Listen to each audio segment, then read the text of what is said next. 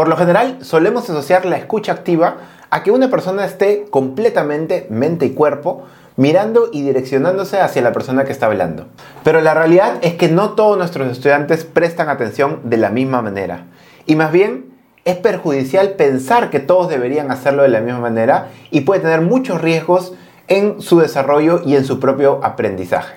Así que esta semana en Laboratorio Docente veremos cómo identificar y poner en práctica los distintos estilos de escucha de nuestros estudiantes para potenciar su aprendizaje.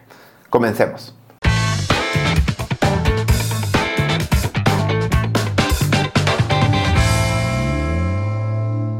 Antes de seguir, no olvides darle like a este video, compartirlo con todas las maestras y maestros que conoces y seguirnos en todas nuestras redes sociales. En un reciente artículo publicado en el portal Edutopia, Annie Kotowitz, eh, una maestra neurodiversa y al mismo tiempo una persona autista, nos comenta e investiga sobre cómo pueden ser los distintos estilos de escucha que pueden tener nuestros estudiantes.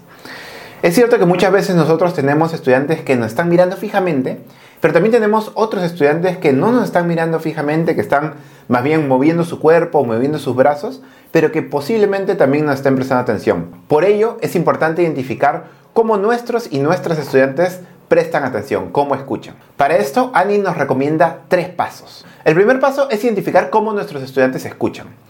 Si son grados mayores, si están en secundaria, es mucho más sencillo preguntarles y pedirles por favor que nos digan cómo ellos creen que prestan mejor atención, moviéndose, parados, sentados, caminando. De distintas maneras su, su, cuerpo puede estar moviéndose, pero su mente puede estar fija y prestando atención. Otra forma de hacerlo también, y quizás más con los grados menores, pero también con todos los estudiantes que todavía no son tan conscientes de cómo escuchan de mejor manera, es darles una semana de libertad. Darles por toda una semana para que puedan moverse, puedan prestar atención como ellos gusten, parados, sentados, mirando hacia otro lado, no necesariamente hacia la profesora, como ellos gusten. Lo importante aquí es realmente darles la confianza a ellos y ellas que de la manera que ellos elijan no van a ser penalizados, no van a ser sancionados, sino que se sientan en total libertad de mover su cuerpo como ellos gusten, pidiéndoles siempre el compromiso de que en todo momento estén buscando prestar atención lo máximo posible. En el plano virtual también podemos darle esta semana de libertad. Muchas veces nuestros estudiantes, nuestros estudiantes no ponen sus cámaras, pero aún así posiblemente están bajo la mentalidad de que tienen que estar mirando a la cámara, que tienen que estar mirando al PowerPoint, a lo que sea que estemos proyectando en la pantalla. Es importante a ellos darles también la tranquilidad de que incluso pueden estar parándose, pueden estar echados en su cama, pueden estar donde quieran. Lo importante es que ellos sean conscientes de que eso les está funcionando y que estén comprometidos de que realmente tienen que estar prestando atención. En caso de que este primer paso no te haya sido suficiente y que todavía no logras identificar los mejores estilos de escucha de tus estudiantes, Podemos pasar al segundo paso donde Annie Kotowicz nos recomienda que verifiques la comprensión y observes los estilos de escucha.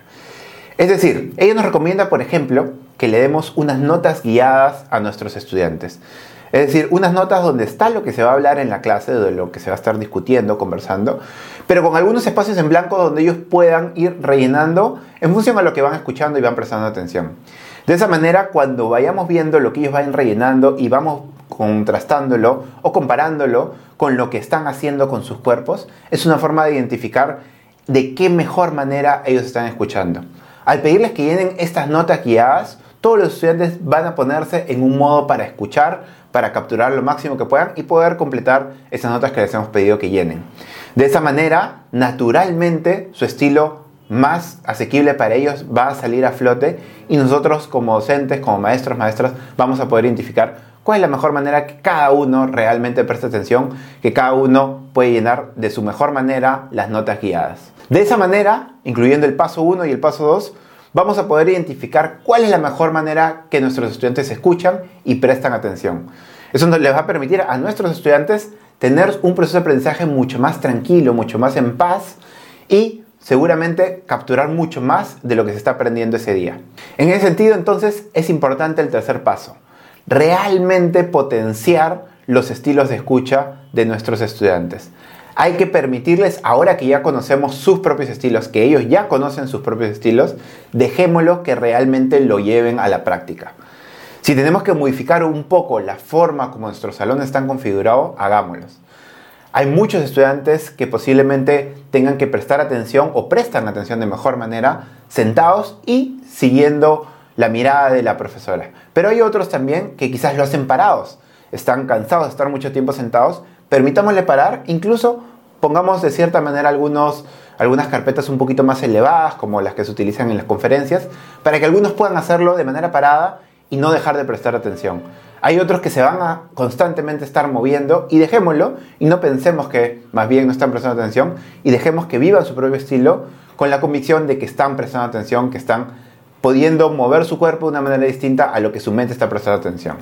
Reforcemos y de cierta manera abracemos todos los tipos de escucha que tienen nuestros estudiantes, de manera que hacemos y permitimos la diversidad en nuestras aulas y sobre todo permitimos que el aprendizaje fluya dentro de nuestro salón de clases. Desde el plano del estudiante, el estudiante va a estar mucho más tranquilo, sea en lo presencial o en lo virtual, cuando vea que su maestro o maestra realmente le deja escuchar de la mejor manera que pueda. Siempre dándole esa responsabilidad a los estudiantes, sobre todo en lo virtual, y dándoles esa confianza donde les decimos que nosotros creemos en que ellos están haciendo lo mejor posible para prestar atención y sacar lo máximo de las clases. Muchísimas gracias por acompañarnos el día de hoy. No olvides darle like a este video, suscribirte a todas nuestras redes sociales y además buscarnos en Spotify y en todas tus apps de podcast favoritos. Estamos ahí como laboratorio docente y encontrarás todos los podcasts que sacamos semanalmente, las entrevistas que sacamos una vez al mes y el nuevo segmento Aprende por gusto con Franco Mozo. Nos vemos la próxima semana, cuídense mucho, un abrazo grande.